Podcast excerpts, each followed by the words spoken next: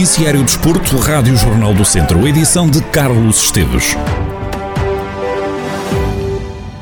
Estão encontrados os possíveis adversários do Tondela nos quartos de final da Taça de Portugal. Oito equipas estão apuradas para o sorteio da próxima segunda-feira. Nos oitavos de final, destaque para a eliminação dos atuais campeão e vice-campeão Braga e Benfica. O Tondela, que eliminou o Estoril, pode então encontrar o Futebol Clube do Porto, que eliminou o Benfica, e o Vizela, que eliminou o Braga. Nesta eliminatória, destaque para dois tombas gigantes. O Rio Ave da segunda Liga eliminou a Belenenses Chá da primeira Liga e o Mafra do segundo escalão eliminou o Moreirense da Primeira Liga. De entre os possíveis adversários do Clube Beirão estão então quatro clubes da Primeira Liga, Sporting, Futebol Clube do Porto, Portimonense e Vizela, dois da Segunda Liga, Rio Ave e Mafra e um do Campeonato de Portugal, o Lessa.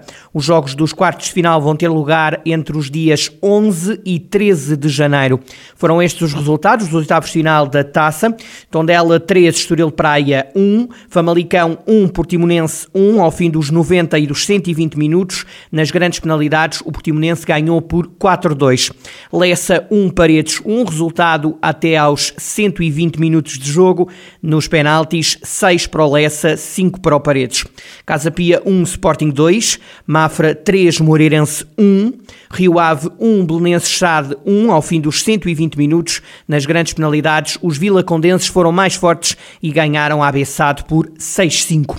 Vizela 1, Braga 0 e Futebol Clube do Porto 3, Benfica 0.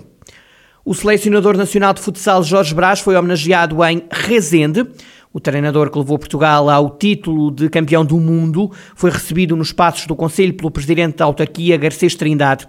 Garcês Trindade referiu que é uma honra Rezende receber alguém tão ilustre, um campeão mundial, e garantiu que o município pretende continuar a apostar na formação dos jovens atletas, no caso da Escola de Futsal Os Afonsinhos.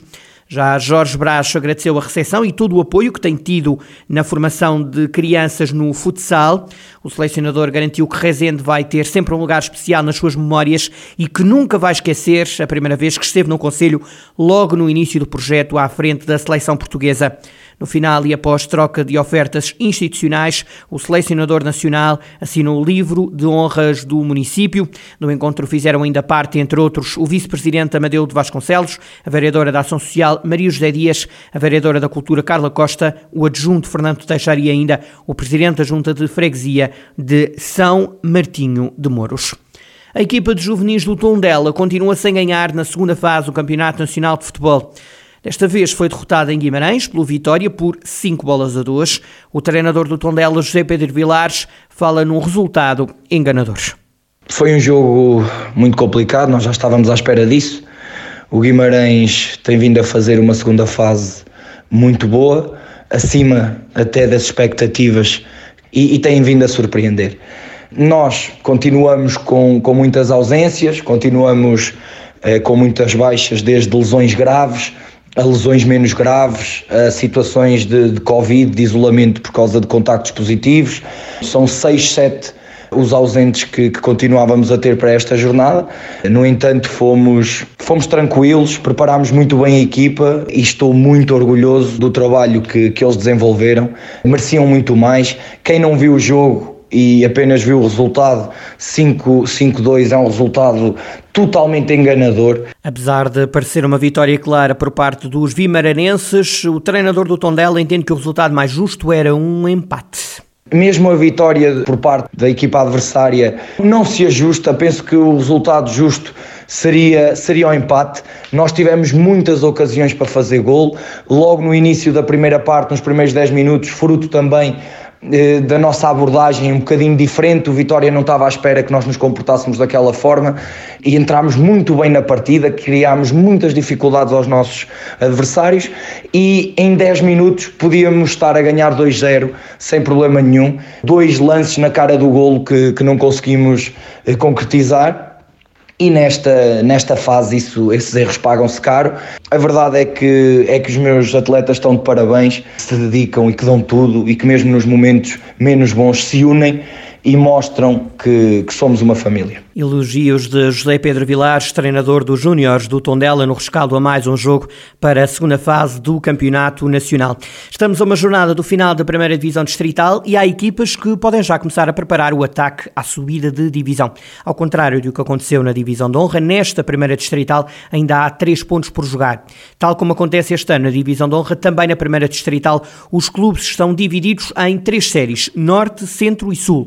E também em cada série haverá dois apurados diretamente e seguem também para a próxima fase os dois melhores terceiros.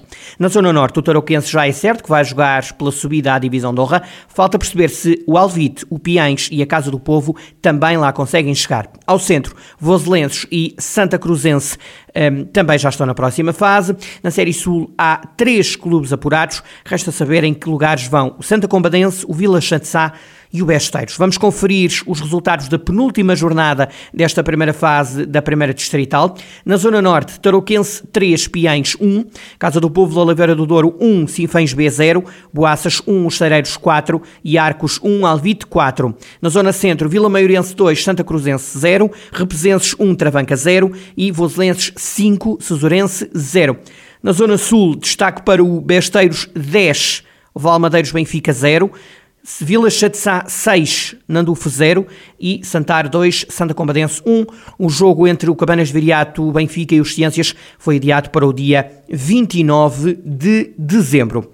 Gustavo Cunha, jovem do núcleo de escalada da Acerta, em Tondela, é campeão nacional de escalada. No campeonato que decorreu em Sor, o atleta ganhou no escalão juvenil um circuito que era constituído por três provas. Na mesma competição, num formato conhecido por Overall, com 75 participantes em jogo nos escalões de juvenil, júnior e sénior, Gustavo Cunha ficou em sexto lugar da classificação geral. O jovem conseguiu nesta época juntar ao campeonato a conquista da taça de escalada. Na próxima temporada vai integrar o escalão júnior. O Campeonato Zonal de Juvenis Norte, que decorreu em Ponte da Barca, significou mais duas medalhas de bronze para a história da natação do Académico de Viseu. A prova foi organizada pela Associação de Natação do Minho e lá estiveram 40 clubes e 156 nadadores. Em prova estavam os melhores nadadores do escalão de juvenis da Zona Norte. Sábado foi o primeiro sinal de que no domingo viriam boas notícias. No sábado, a nadadora academista Madalena Figueira esteve em destaque com dois terceiros lugares.